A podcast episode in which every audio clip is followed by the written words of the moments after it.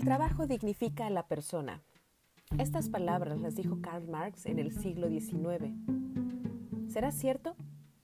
Si es así, ¿por qué veo hoy lunes tantos zombies grises que marchan a sus trabajos y no les creo que se sientan plenos y profundamente dignificados? Hoy toca iniciar la semana e ir a trabajar. Los lunes a las 6 de la mañana solo tenemos dos opciones. Levantarnos de mal humor y sufrir por despegarnos de la cama o agradecer el día, sonreírle y sonreírnos para poner todo de nosotros y alcanzar nuestros sueños. Yo soy Miss Gaby y me encanta reflexionar contigo. Hoy te traigo un podcast directo allá a la cabeza. ¿Y tú por qué trabajas? Dime cómo te levantas los lunes y te diré quién eres.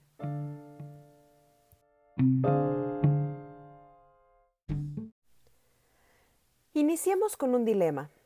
¿Vivimos para trabajar o trabajamos para vivir? La pregunta es retórica y no tiene una sola respuesta correcta. Una misma persona puede responderla de diferente forma según sea su momento de vida. Quizá debiéramos mejor pensar en cómo nos gusta vivir. Se dice que la vida es cara, que hay una más barata, pero que esa no es vida. Abraham Maslow, en su famosa pirámide de necesidades, nos muestra que la prioridad, la base de dicha pirámide, es cubrir las necesidades fisiológicas, comida, casa, sustento, y eventualmente subiremos hacia la vinculación con otros, al reconocimiento social, hasta llegar a la autorrealización que ya vendrá después. Esto nos dice, en un análisis rápido, que primero trabajamos para vivir. Trabajamos para tener que comer, trabajamos para tener dónde vivir, Trabajamos para tener ese cash con que irnos a echar el café o el drink con los amigos. Trabajamos para darnos esos gustitos. Sin embargo, a veces se nos olvida que trabajamos para vivir y descuidamos el vivir. Vemos personas que viven aisladas del mundo, enfrascadas en su trabajo, eternamente sentadas, agobiadas, estresadas, grises o zombificadas ni disfrutan de su trabajo, ni disfrutan de su vida. Podríamos decir que son la nueva esclavitud. Y me las imagino despertando un lunes diciendo, oh no, otra semana más. Y ser más grises cada vez. Una versión negativa del vivir para trabajar. Es como andar caminando en una arista muy delgada. Trabajo para tener con qué vivir, aunque termino viviendo para trabajar esclavizado. Por otro lado, está otra vez vivir para trabajar, pero una versión positiva y mucho más evolucionada. Escalamos la pirámide de Maslow. La comida, el techo y el sustento están asegurados y trabajo para ser feliz con lo que hago, para lograr un cambio, para vivir un sueño, mi sueño. Trabajo construyendo mi libertad y disfrutando de ella. Vivo para trabajar porque es mi pasión, es mi pasión el fútbol y soy futbolista, o reportero deportivo, o experto en marketing de deportes. Mi pasión puede ser la cocina, porque amo ver la cara de quien prueba mi comida. Y transformo mi pasión y mi talento en una profesión. ¿Qué te apasiona? ¿Qué hace que te arda el corazón? Mi pasión es el desarrollo personal y vivo para generar momentos eureka en mis alumnos, en mis pacientes, en mis escuchas. Llegar a este punto no se logra con saltos.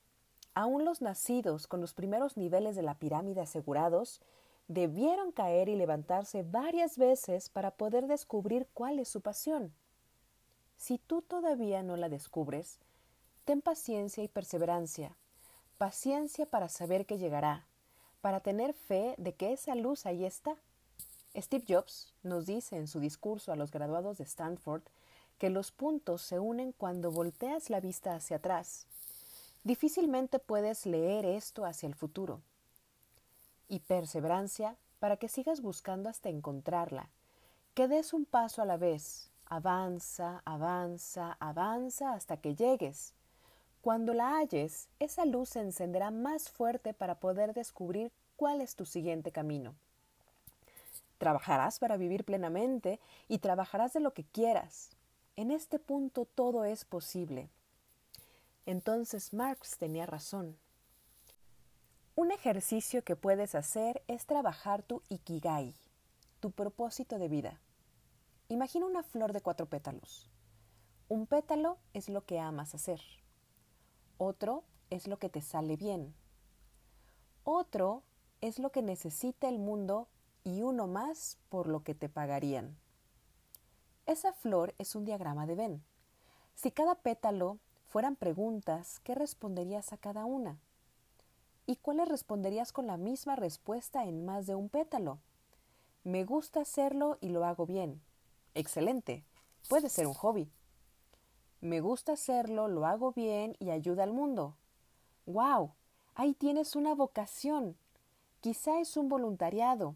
Sin embargo, ¿y si me gusta, lo hago bien, lo necesita el mundo y además me pagan?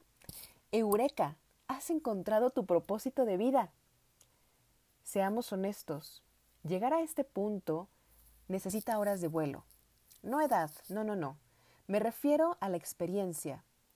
Es cierto que mucho viene con la edad, pero también es cierto que hay mucha gente joven sabia, no por lo que haya leído, no por lo, por lo que le hayan contado, sino porque lo vio con sus propios ojos, lo sintió, lo vivió.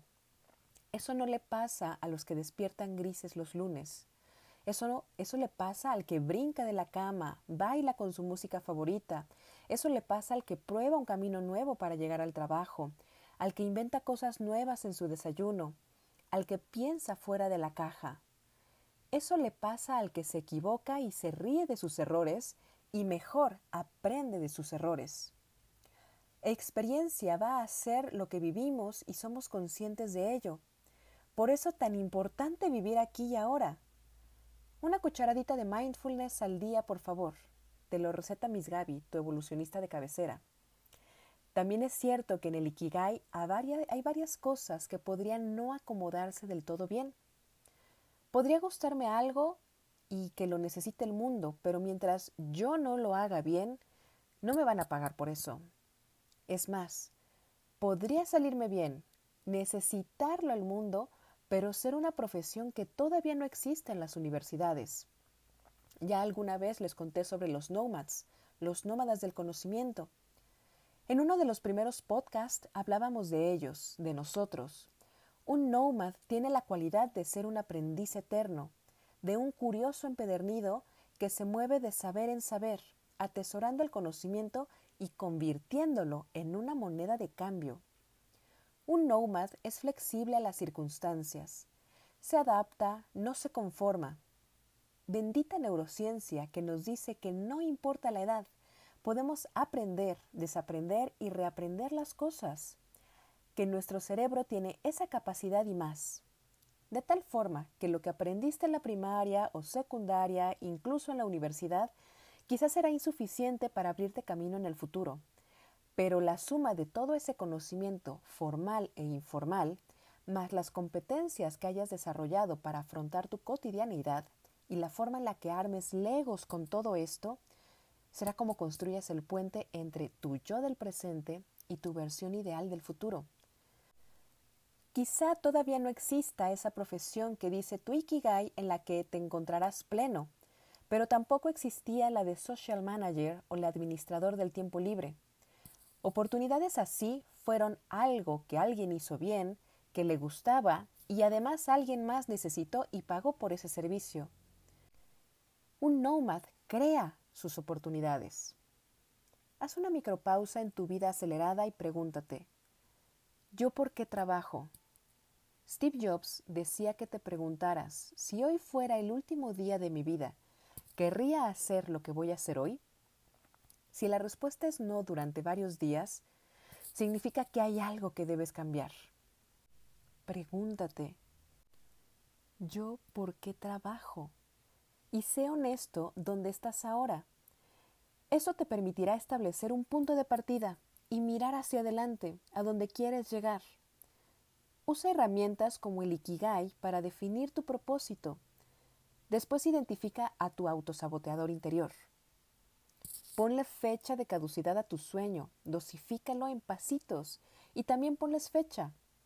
Cuando menos te lo imagines, tendrás un cronograma de metas. Cuando trabajas con metas pequeñas, es más fácil creernos que son alcanzables y lograrlas. Da una sensación de éxito tan adictiva que te hará buscar más hasta alcanzar ese sueño que vienes construyendo. Sé coleccionista de experiencias y construye con ellas ese puente que te permita transitar del trabajo para vivir, del workaholic, al vivo para trabajar en mi pasión, para hacer este mundo un poquito mejor y pintar los lunes o los martes o los miércoles de color y alegría. Mata un zombie, aunque ese zombie hoy seas tú.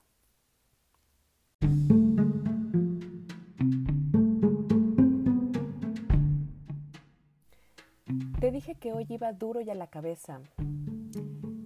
Como últimamente ando muy de la mano de Steve Jobs, él nos recordaba que nuestro tiempo es limitado y que no lo malgastemos viviendo el sueño de alguien más.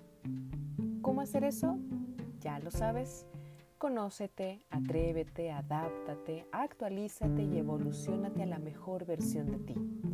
Acuérdate que a todo a lo que le pones atención crece.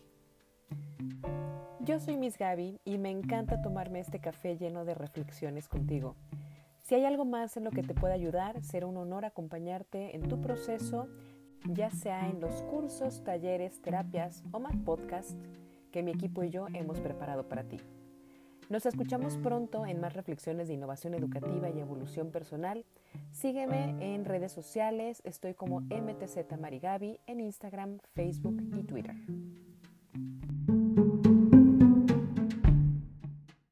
sí.